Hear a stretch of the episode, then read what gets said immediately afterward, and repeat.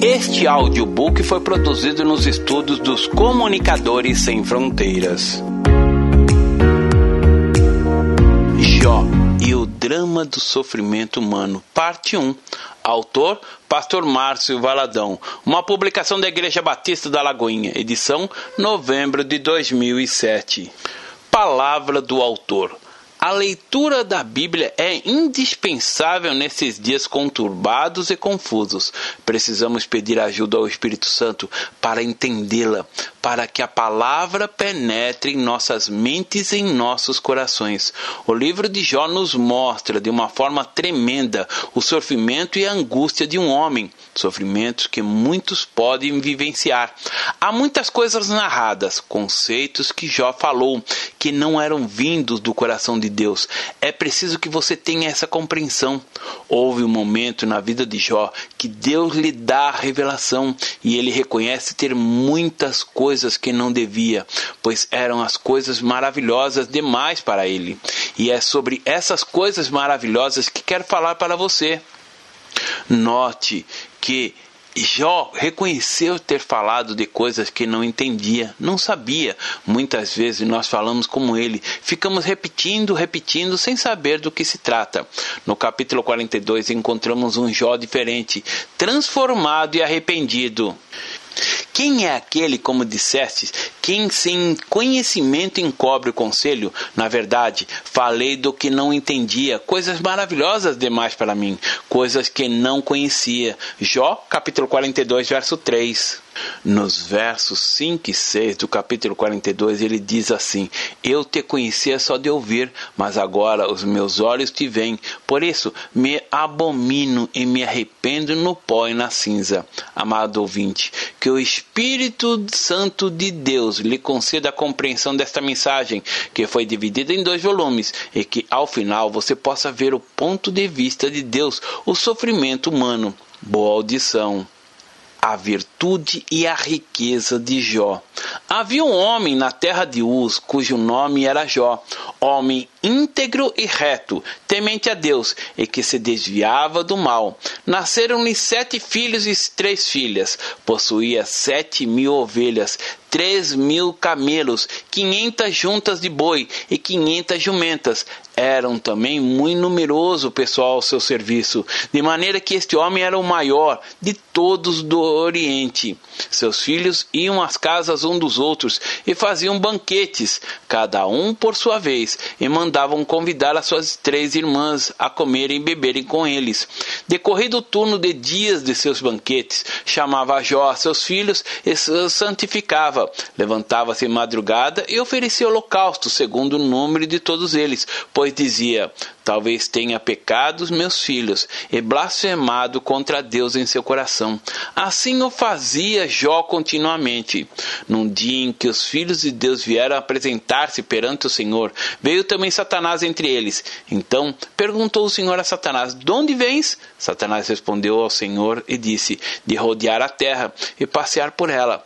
Perguntou ainda o Senhor a Satanás: Observaste o meu servo Jó? Porque ninguém há na terra semelhante a ele, homem íntegro e reto, temente a Deus e que se desvia do mal. Então respondeu Satanás ao Senhor: Porventura, Jó de balde teme a Deus? Acaso não o cercastes com sebe, a ele, a sua casa e tudo quanto tem? A obra de suas mãos abençoastes, e os seus bens se multiplicaram na terra. Estende, porém, a mão e toca-lhe em tudo que tem, e verás se não blasfema contra ti na tua face. Disse o Senhor a Satanás: Eis que tudo quanto ele tem está em teu poder, somente contra ele não estendas a mão. E Satanás saiu da presença do Senhor. Jó, capítulo 1, verso 1 a 12. As aflições e paciência de Jó. Sucedeu um dia em que os filhos e filhas comiam e bebiam vinho na casa do irmão primogênito, que veio um mensageiro a Jó, ele disse: Os bois lavraram e as jumentas passeavam junto a eles. De repente deram sobre eles os sabeus e os levaram e mataram seus servos a fio de espada. Só eu escapei para trazer-te a nova. Falava este ainda quando veio outro e disse: Fogo de Deus caiu do céu e queimou as ovelhas e os servos e os consumiu. Só eu escapei para trazer-te a nova. Falava este ainda quando veio outro e disse: Dividiram-se caldeus em três bandos, deram sobre os camelos, os levaram e mataram os servos a fio de espada. Só eu escapei para trazer-te a nova. Também este falava ainda quando veio outro e disse: Estando teus filhos e tuas filhas comendo e bebendo vinho em casa do irmão primogênito, Eis que se levantou grande vento do lado do deserto, e deu nos quatro cantos da casa, o qual caiu sobre eles. Morreram, só eu escapei, para trazer-te a nova. Então Jó se levantou, rasgou seu manto, rapou a cabeça e lançou-se em terra, e adorou e disse: Nu saio do ventre da minha mãe e nu voltarei. O Senhor deu e o Senhor tomou. Bendito seja o Senhor. E tudo isso Jó não pecou, nem atribuiu a Deus falta alguma. Num dia em que os filhos de Deus vieram apresentar-se perante o Senhor, veio também Satanás entre eles apresentar-se perante o Senhor. Então o Senhor disse a Satanás: De onde vens? Respondeu Satanás ao Senhor e disse: De rodear a terra e passear sobre ela. Perguntou o Senhor a Satanás: Observaste meu servo Jó? porque ninguém há terra semelhante a ele, homem íntegro e reto, temente a Deus e que se desvia do mal.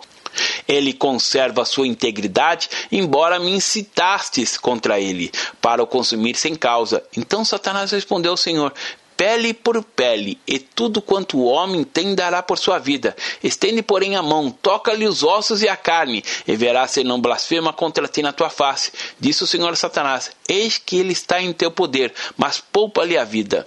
Então saiu Satanás da presença do Senhor e feriu a Jó com tumores malignos, desde a planta dos pés ao alto da cabeça. Jó, sentado em cinzas, tomou um caco para lhe raspar-lhes. Então sua mulher disse: Ainda conservas a tua integridade? Amaldiçoa a Deus e morre. Mas ele lhe respondeu: Falas como qualquer doida. Temos recebido o bem de Deus e não receberemos também o mal?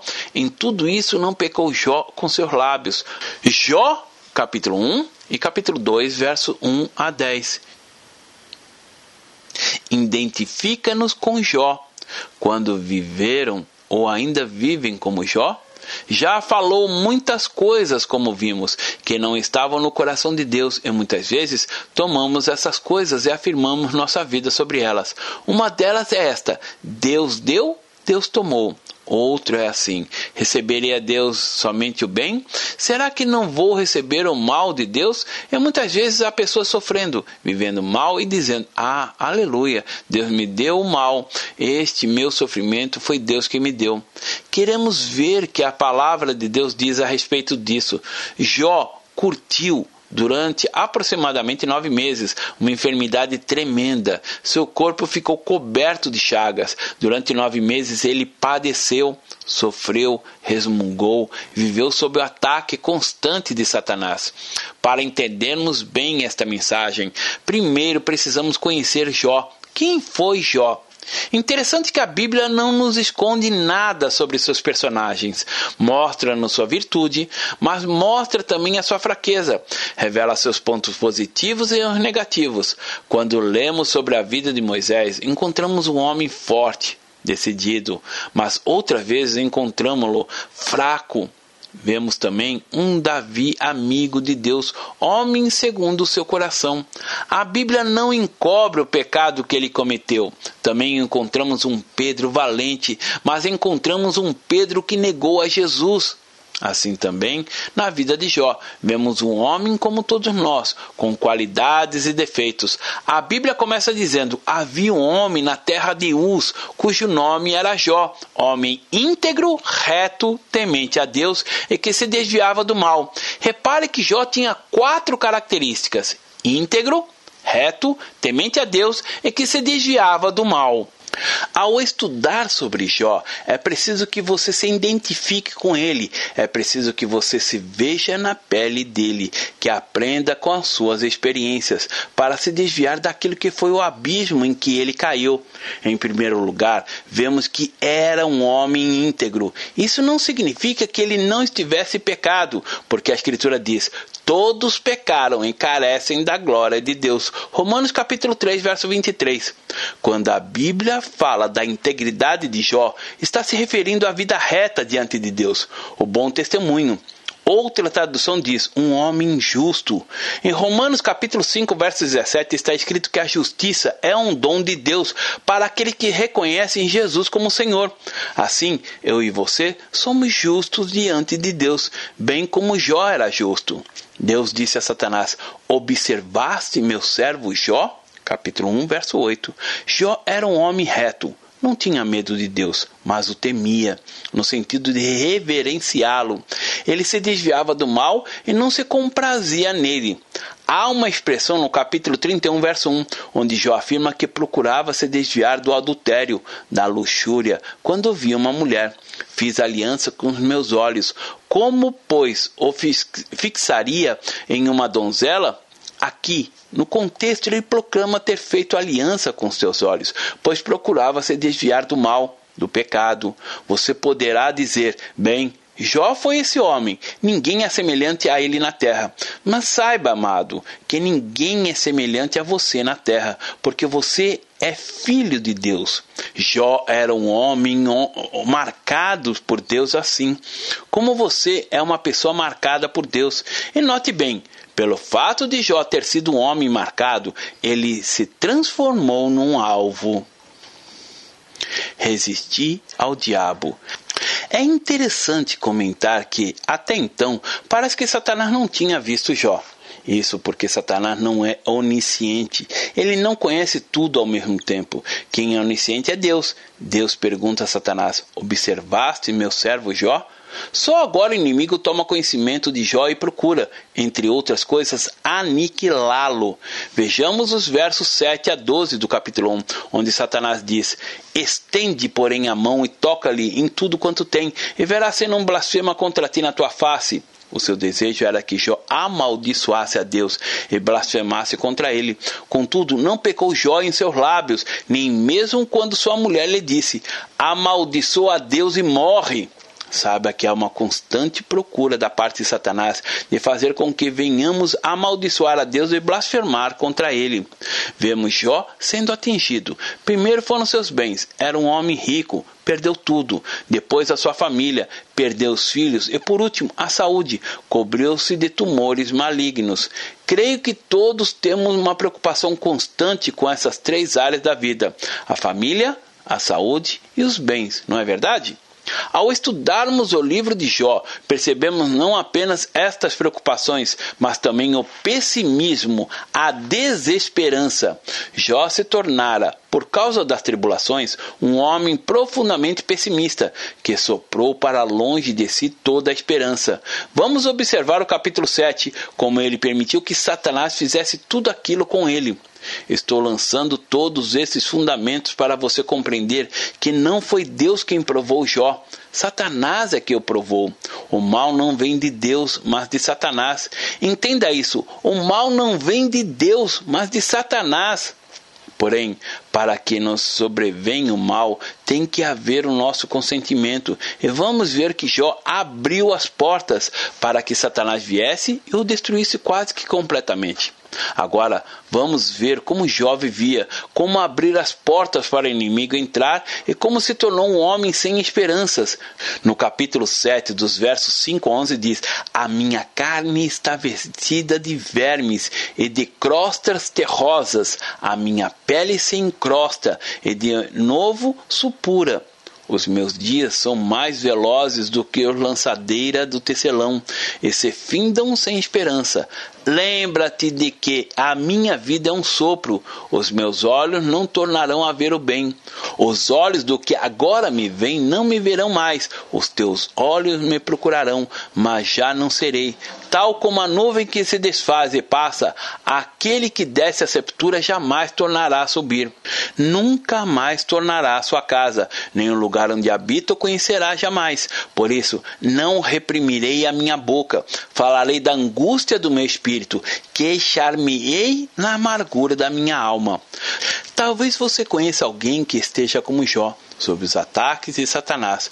Só quer falar da sua doença, da enfermidade, da amargura que sai do seu coração, do marido que foi embora, dos filhos desobedientes. Vive curtindo a dor. Isso acontece porque, à medida que vamos alimentando Satanás, ele vai nos dominando cada vez mais. Se não dermos comida para ele, se não alimentarmos os demônios, eles vão procurar alimento em outro lugar. Quando no jardim do Éden o Senhor amaldiçoou a serpente, disse que ela se alimentaria do pó da terra. E o homem foi feito de quê? Do pó. Logo, o que alimenta os demônios de Satanás é a carne, os seus prazeres pecaminosos. E Jó começou a alimentar-se da sua carne de desesperanças pela vida. Ocasionalmente, uma luz brotava no horizonte, mas era uma luz muito fraquinha. No capítulo 19, versos 25 a 27, Jó diz assim: Porque eu sei que o meu redentor vive, e por fim se levantará sobre a terra depois, revestido este meu corpo da minha pele, em minha carne verei a Deus, vê-lo-ei por mim mesmo, e meus olhos o verão, e não os outros. De saudades me desfalece o coração dentro de mim. Mas essa não era a tônica da vida de Jó. Ele não manteve as suas esperanças todo o tempo. Ao contrário, havia momentos em que declarava a existência do seu redentor, proclamava essa verdade, mas quando lemos a sua história, vemos que ele não era sempre assim, um homem cheio de esperança. Isso era só um deslumbramento.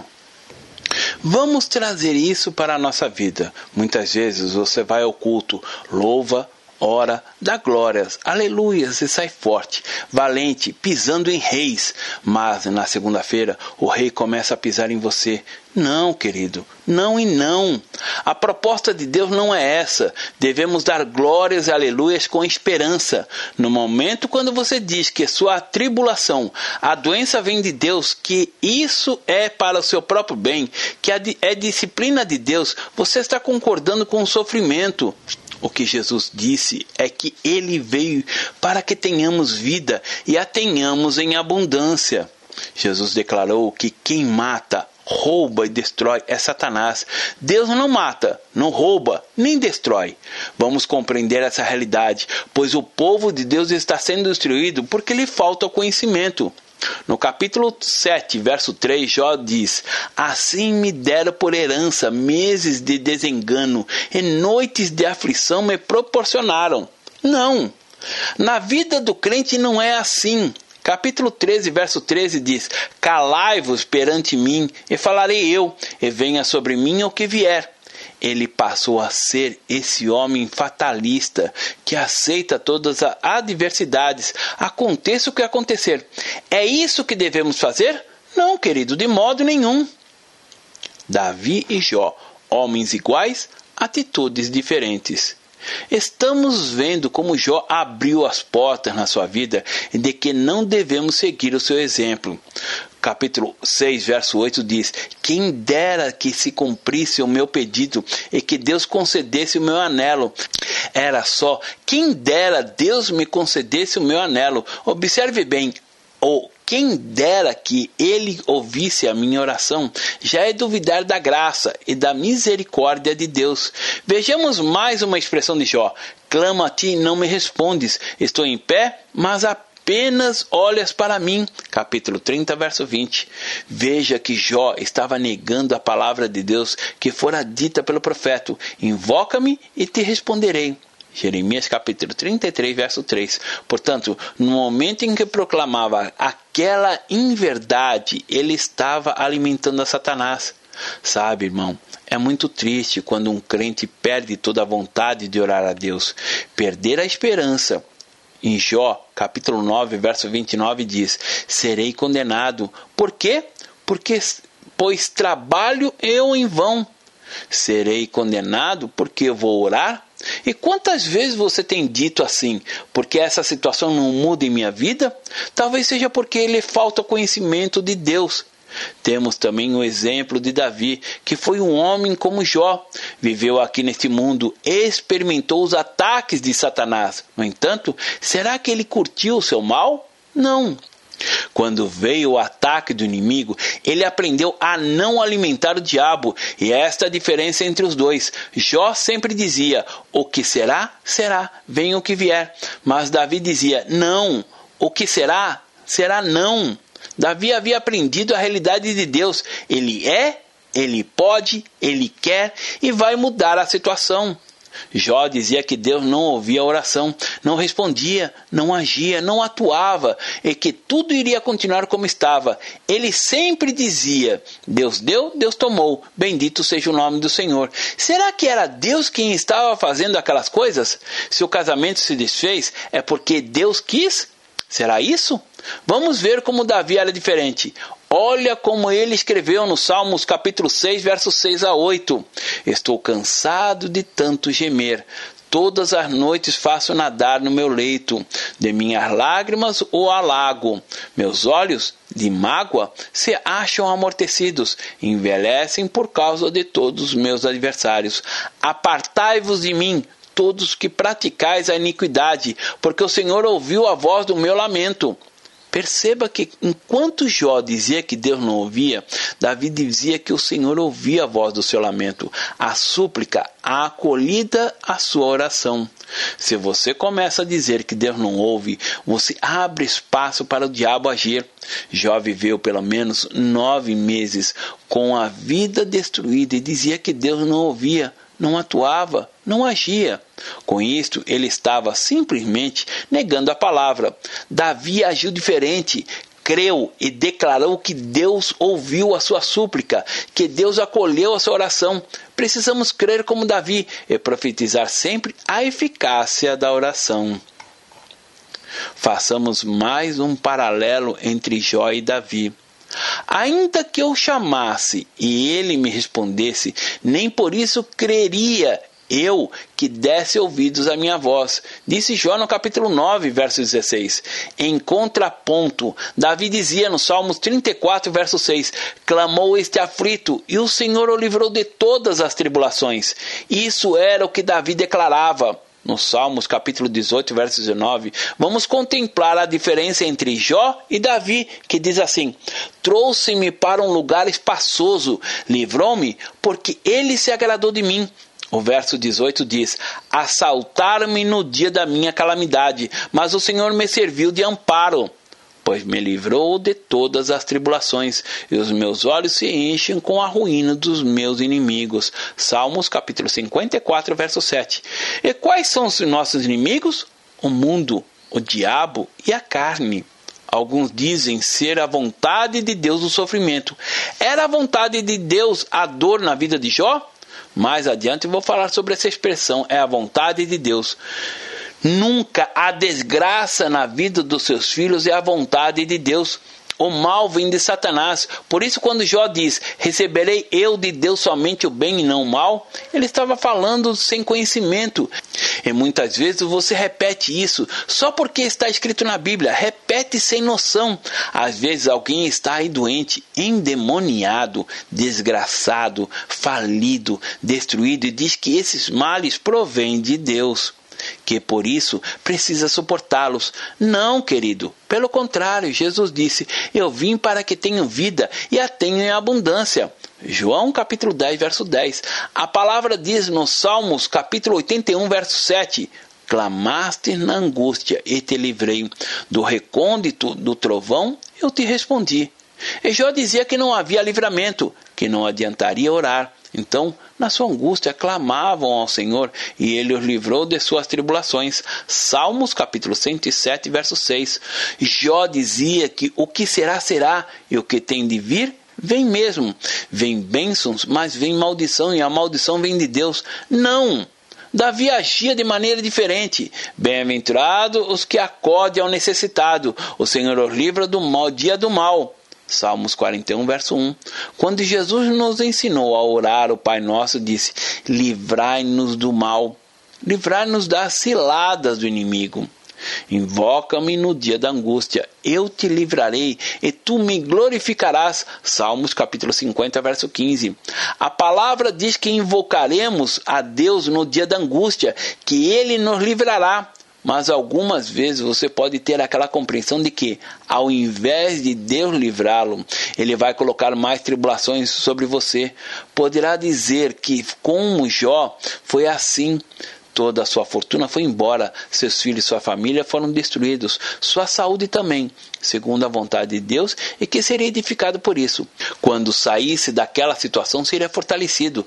Poderá pensar ainda que Deus tira as arestas da sua vida pelo sofrimento. Não, amado. Isso é doutrina diabólica. O sofrimento não purifica ninguém. O que nos purifica é o sangue de Jesus. O sangue da aliança derramado por nós na cruz do Calvário. Deus diz que o seu povo está sendo destruído porque lhe falta o conhecimento, o conhecimento de quem ele realmente é. Deus é amor, paz, alegria, benignidade, esperança, vida. A segurança vem de Deus, mas isso não era o que Jó expressava. Ele expressava exatamente o inverso da libertação, dizendo que não era vontade de Deus libertá-lo, e sim colocar mais fardo sobre seus ombros. No verso 27 do capítulo 9, ele diz: Se eu disser, eu me esquecerei da minha queixa, deixarei o meu ar triste e ficarei contente. Ainda assim, todas as minhas dores me apavoram, porque bem sei que não me terás por inocente. Cantamos sempre um corim que diz: Alegrem-se no Senhor, regozijem-se no Senhor, soltem-se no Senhor. Mas você pode desprezar essa bênção e teimando em, que, que, em curtir sua queixume. No capítulo 16, verso 11, lemos: Deus me entrega ao ímpio e nas mãos do perverso me faz cair. A palavra perverso aqui no original não é um homem perverso, ou seja, são as hostes satânicas. Deus me entrega ao ímpio e me faz cair nas mãos de Satanás? É Deus quem faz isso? De maneira alguma. Deus é nosso libertador e não o nosso opressor. Ele não nos coloca em cativeiro, ao contrário, ele nos liberta dele. Em Jó, capítulo 42, verso 10, diz assim: Mudou o Senhor a sorte de Jó. Note bem, o Senhor mudou a sorte de Jó. O Senhor o tirou do cativeiro. Cativeiro não vem de Deus. A escravidão não vem de Deus, vem do diabo. Não, Deus não traz opressão, quem traz é o inimigo. Tenha certeza disso. Jesus Cristo foi enviado para desfazer as obras do diabo, para libertar o homem das garras do diabo. Sem fé é impossível agradar a Deus. Algumas pessoas dizem haver um versículo na Bíblia que diz assim: Deus não nos promete livrar de todas as dificuldades, mas sim de nos ver através dela. Não existe esse versículo na Bíblia. Ele é da tradição dos homens religiosos, é daqueles que simplesmente se acomodam. Ao contrário disso, lemos no Salmo 34, verso 17, o salmista dizendo: clamam os justos, e o Senhor os escuta, e os livra de todas as suas tribulações. Lembre-se, irmão, muitas são as aflições dos justos, mas o Senhor de todos os livra. Salmos 34, verso 19. Muitas são as investidas do inimigo para tentar peneirar o seu trabalho, sua família, sua saúde. Muitas são, mas eis que, quando o inimigo vier contra você, o Senhor hasteará contra ele a sua bandeira o pecado é o canal pelo qual Satanás entra e atua. Aí não tem jeito, ele entra mesmo e destrói sua vida. Por causa da desesperança, do fatalismo, da amargura, da falta de confiança na oração, vemos que Jó se tornou um homem triste. Diante das tribulações é preciso ter fé que é uma lei importante no reino de Deus. E essa lei, operando em nosso ser, continuaremos em sofrimento e também impedindo a ação de Deus em nossa vida. É interessante que a Bíblia nos diz que Jó era um homem de fé, ele era um conhecido pela sua paciência. Em Tiago, capítulo 5, verso 16, diz sobre a paciência e também sobre a perseverança. Mas há uma diferença, pois fé é uma coisa e paciência é outra. Fé e confiança também não são sinônimos. Confiança é algo passivo, Fé, ao contrário, é algo ativo.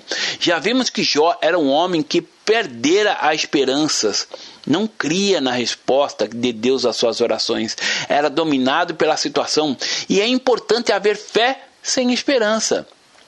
ouvimos um testemunho muito bonito de um irmão que, numa reunião, disse que iria orar para as pessoas gordas emagrecerem. Então foi à frente um homem gordo, muito gordo, e aquele irmão falou com ele o seguinte: segure suas calças.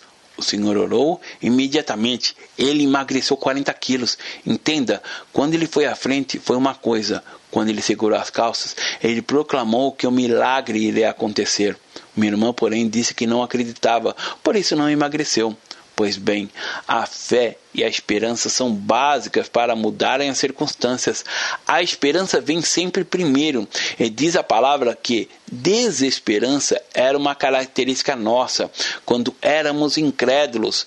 Efésios capítulo 2, verso 12 diz: "Estáveis sem Cristo, não tendo esperança e sem Deus no mundo". A característica do incrédulo, daquele que ainda não tem vida em Jesus, é a falta de esperança. Só tem esperança esperança aquele que recebeu Jesus em seu coração como Senhor e Salvador, pois o próprio Cristo é a esperança. Jó agrediu a Deus com suas palavras. Leiamos o que ele diz: como as águas gastam as pedras e as cheias arrebatam o pó da terra, assim destróis a esperança do homem. Tu prevaleces para sempre contra ela, e ele passa, muda-se-lhes o semblante e se despede para o além capítulo 14, versos 19 e 20. No capítulo 19, Jó está atribuindo toda a sua desgraça a Deus. Ele não está atribuindo isso ao diabo, mas a Deus. Jó estava sendo atribuído por falta de conhecimento. Arruinou-me de todos os lados, e eu me vou, e arrancou-me as esperanças como uma árvore inflamou contra mim a sua ira e me tem na conta dos seus adversários. Versos 10 e 11. Mas no capítulo 42, Jó confessa que falara muitas coisas que não sabia. E muitas vezes você toma essas coisas que Jó não sabia e quer edificar sua vida sobre elas, sobre esses textos que ele expressa quando não tinha sabedoria alguma para afirmar algo a respeito de Deus a lei da fé e a lei do medo. Jó esteve com medo. A fé e o medo não se misturam, como também a água e o óleo não se misturam. Você pode ter os dois ao mesmo tempo, fé e medo. Assim como o discípulo, quando Jesus estava no barco com eles, Jesus dormindo e eles com medo no, de barco afundar, foram lá acordar um mestre que logo repreendeu a tempestade. Quando Jesus está no barco, este não afunda. Jesus lhe disse: Por que sois tímidos? Existe a lei da gravidade que opera para qualquer corpo. Se um crente pular do décimo andar de um prédio, não será por ser um servo de Deus que essa lei deixará de operar, não é verdade? No mundo espiritual existem também duas leis: a lei da fé que opera no reino de Deus. É interessante o que Jesus disse: faça-se-vos conforme a vossa fé. Mateus capítulo 9, verso 29. Havia uma mulher com um fluxo de sangue que disse ao ver Jesus: Se eu apenas lhe tocar a veste, ficarei curada. Ela tocou e o que aconteceu? Foi curada. Pois bem, querido, aquilo que você proferir, crendo, isso vai acontecer, creia nisso. Há também a lei do medo, que opera no reino das trevas, que é o reino satânico, e declara que aquilo que você teme virá sobre você. Não sei se você já visitou alguém canceroso que só dizia assim: desde que eu era criança tinha medo de ficar canceroso. A lei do medo opera no sentido de que aquilo que você teme virá sobre ti. Há uma base bíblica para isso. Em Provérbios, capítulo 10, verso 24, está escrito: Aquilo que teme o perverso, isso lhe sobrevém mas o anelo do justo Deus o cumpre. Aquilo que você teme lhe acontece, mas o desejo do justo o faz cumprir. Se você diz a seu filho: Ah, eu tenho medo de você ficar canceroso, você está profetizando mal na vida dele. Mas se você diz assim: Aleluia, meu filho tem a mente de Jesus, aleluia, meu filho é uma bênção, você está profetizando esses dons para ele. Logo, a lei do medo é uma lei que opera do mesmo modo que a lei da gravidade e opera também em todas as vidas. Aquilo que se teme sobrevirá Vamos ver Provérbios capítulo 29, verso 25. Quem teme ao homem arma ciladas, mas o que confia no Senhor está seguro. Se você permitir que o medo interfira em seu dia a dia, você poderá cair nas ciladas do diabo. Por exemplo, você é casada, seu marido vai fazer uma viagem demorada e você começa a dizer: Ah, tenho medo que ele arrume outra mulher. Pois bem, você começou a operar a lei do medo e ele poderá arrumar outra mulher. Disso não tenho menor dúvida. Mas se você operar a lei da fé e profetizar que seu esposo é um servo de Deus e será fiel porque a ama, que jamais olhará para outra mulher, você está operando a lei da fé, não a lei do medo. Já operou a lei do medo? Era um homem próspero, muito rico até, com filhos bonitos, era cheio de saúde. Mas veja o que aconteceu. Aquilo que temo me sobrevém, e o que receio me acontece. Capítulo 3, verso 25. Ele estava operando a lei do medo, temia perder as riquezas, os filhos, a saúde, e o que temia lhe aconteceu. Jó disse ainda: Não tenho descanso, nem repouso, nem sossego, e já me vem grande tribulação. Ele não descansava. É como aquela mãe que diz constantemente: Tenho medo que o meu filho seja um marginal, homossexual ou que ele adoeça. E Jó era um homem assim, temeroso com relação à família, à saúde, a tudo. Ele abriu a porta para o medo. Recebemos aquilo que proclamamos. Num único dia, Jó, que era rico, perdeu toda a riqueza, perdeu a própria saúde. Satanás a fonte de todo mal, aquele que vem para matar, roubar e destruir, num só dia destruiu a vida dele. O mal não vem de Deus. Muitas pessoas estão aí sofrendo horrores e dizendo que a vontade de Deus em sua vida é que Portanto, tem de curtir o sofrimento. Não, querido, o sofrimento não vem de Deus, repito, vem do diabo. O meu povo está sendo destruído porque lhe falta o conhecimento. Oséias capítulo 4, verso 6. Se você não tiver o conhecimento da palavra, será destruído. Jó vivia temendo os acontecimentos. Quando você coloca seu filho no ônibus, seja para uma viagem mais longa ou simplesmente para ir à escola, você, a partir de, daquele momento, não tem mais nenhum contato físico com ele. O que precisa dizer a ele é: Meu filho, Deus te abençoe, você está nas mãos de Deus. Mas Jó fazia o contrário. Comparando com os tempos atuais, seria como se ele, ao colocar os filhos no ônibus, dissesse assim: Filhos, vocês irão neste ônibus, mas tenha cuidado, segurem-se firme na cadeira para, quando o ônibus bater, não acontecer nada a vocês. Agindo assim, seria pôr a lei do medo em ação. A lei da fé é também proclamar a verdade da palavra de Deus, que diz que recebemos aquilo que proclamamos.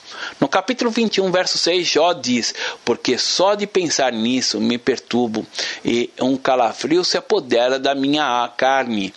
Veja, meu irmão, o medo controlava, movia sua vida. O medo é uma coisa terrível. Jesus disse que, nos últimos dias, nos dias em que estamos vivendo, haverá homens que desmaiarão de terror, de medo. Lucas capítulo 21, verso 26. É com frequência que a palavra medo aparece no vocabulário das pessoas. Quantas e quantas vezes também está operando com, por medo e, a, e a dizendo assim: Ah, como eu tenho medo do que meu lar se acabe. Tenho medo de que meu marido me traia. Morro de medo de não me casar. Quero chamar-lhe a atenção para um fato. Muitas pessoas não se casam porque estão colocando uma superstição nesta área da sua vida. Quantas moças, quando se encontram, trocam três beijinhos para casar? Não faça isso, porque naquele momento você libera um espírito maligno que atua nesta área. Quantas batem três vezes na madeira ou em alguma coisa? Não faça isso. Não ofereça ao diabo espaço na sua vida. Somos a justiça de Deus. Jó, além de ter perdido a esperança e de ter operado na lei do medo, ignorou até quem ele era interessante lembrar que o livro começa dizendo assim: Havia um homem na terra de Uz cujo nome era Jó, homem íntegro e reto, temente a Deus, e que se desviava do mal. Essa era a visão de Deus em relação a Jó. Ele é quem dizia que Jó era justo. A palavra reto significa justo. No entanto, Jó dizia que não era justo. Ignorava a sua, a sua justiça em Deus há uma tremenda diferença entre justiça própria e justiça de Deus. Isaías capítulo 64, verso 6 diz que a nossa justiça diante de Deus é como trapos de imundície. Jó tinha justiça própria e se vangloriava dela. Vejamos o que está escrito no capítulo 13, versos 18 e 19. Tenho já bem encaminhado a minha causa, e estou certo que serei justificado. Quem há que possa contender comigo? Neste caso, eu me calaria e renderia o meu espírito. Veja bem, ele estufa o peito e proclama que já tinha encaminhado a sua causa, por isso estava certo que seria justificado. No capítulo 29 é interessante notar que 50 vezes Jó usou as palavras eu e meu, afirma dizendo: Eu faço, eu sou, eu sou justo, eu sou isso e aquilo. Veja os versos 12, 13 e 16. Porque eu livraria os pobres que clamavam e também o órfão que não tinha quem o socorresse. A bênção do que estava a perecer vinha sobre mim, e eu fazia jubilar-se o coração da viúva. Eu me fazia os olhos para os cegos, de pés para o coxo. Dos necessitados era o pai, até das causas dos desconhecidos eu examinava. Ele tinha o quê? Justiça própria, simplesmente isso. A Bíblia diz que somos a justiça de Deus em Cristo Jesus. Somos justos porque Deus nos justificou. Não o somos porque nossas obras ou nossos esforços conquistaram esse direito. A justiça é um dom de Deus, uma dádiva do Senhor. Romanos capítulo 5, verso 17.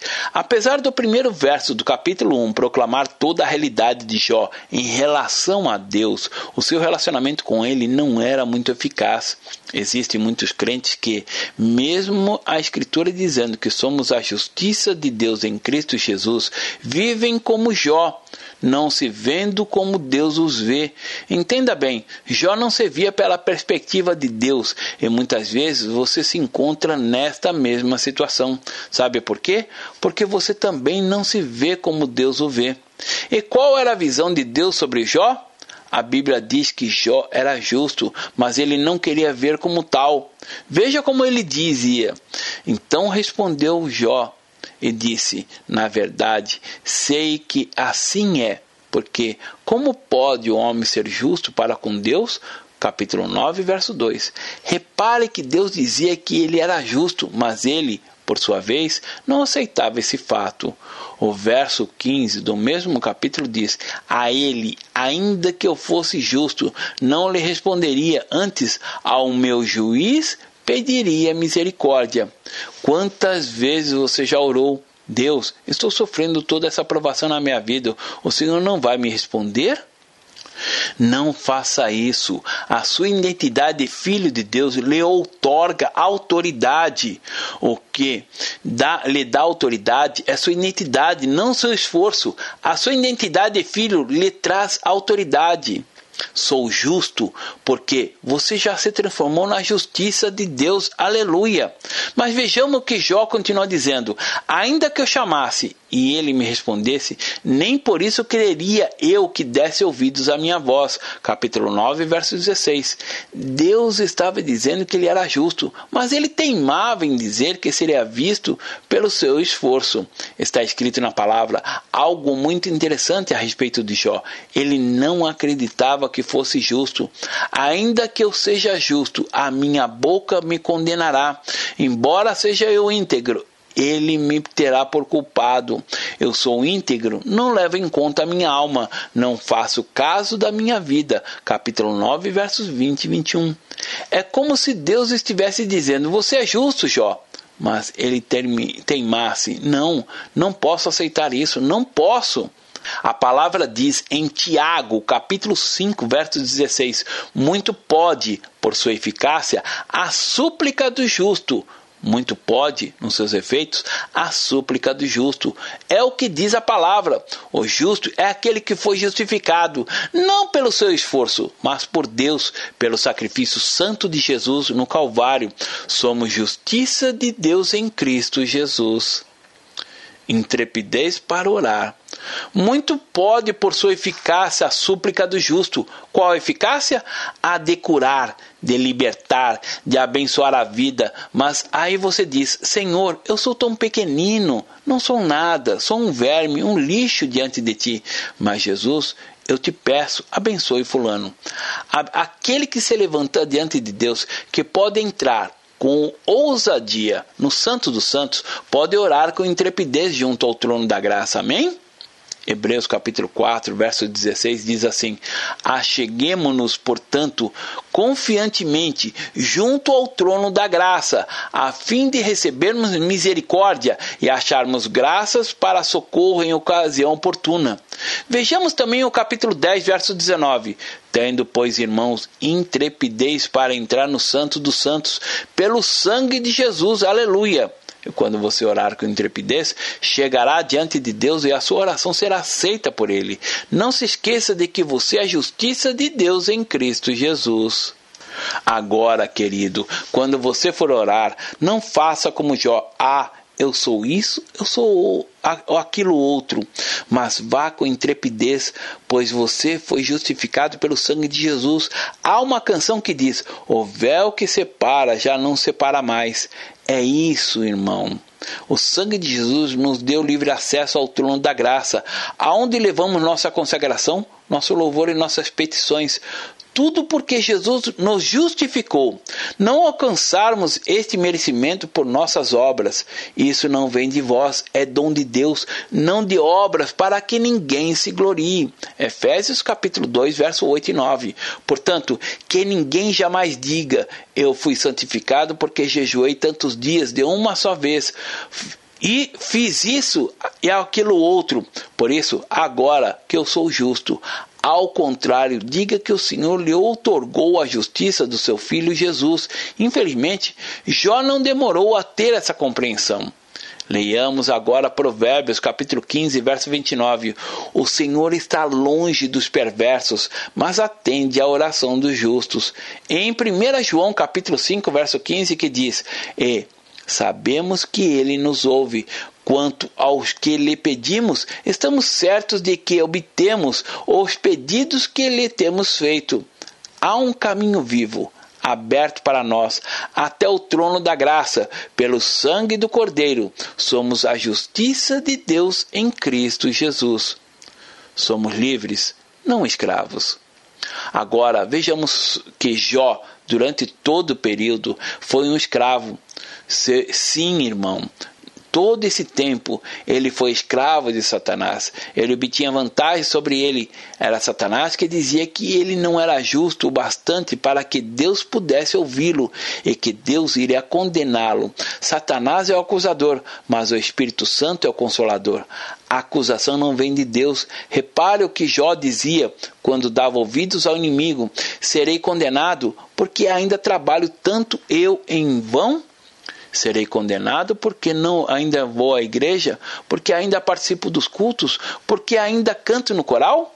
Mas saiba que quando você começar a perceber o entendimento, não será mais destruído. Jó não teve o conhecimento que você tem hoje. No capítulo 42, vemos que o Senhor tirou Jó do cativeiro.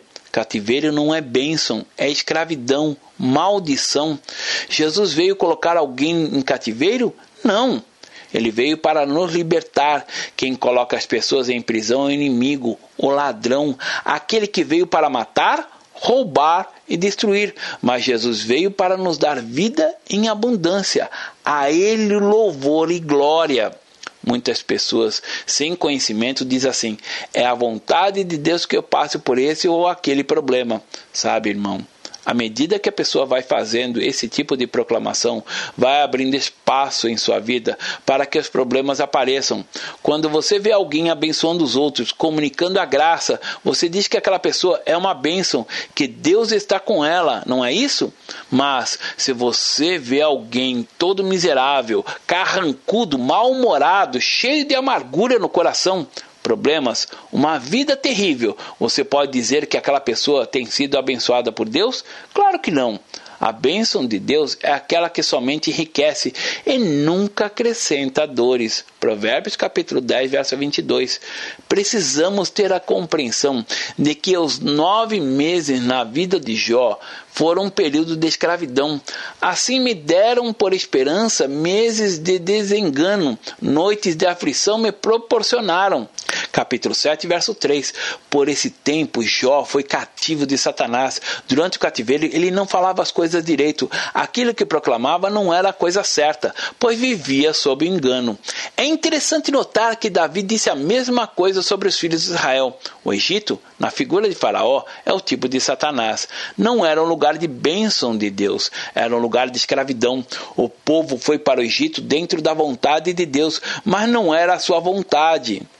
Perceba que o povo estava no Egito dentro da vontade permissiva de Deus, mas não era a sua melhor vontade. Por isso, precisamos procurar conhecer a vontade de Deus em nossa vida, para não corrermos o risco de ficarmos escravos.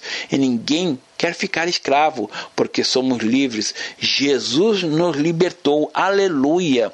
Jesus veio nos dar plenitude de vida, mas aquele que não quer essa vida abundante leva a sua vidinha, sempre à vontade permissiva de Deus, o que não é o melhor dele. O melhor de Deus é uma vida no consentido, com propósito. Você não precisa ser livre das garras de Satanás, é só Jesus pode libertá-lo.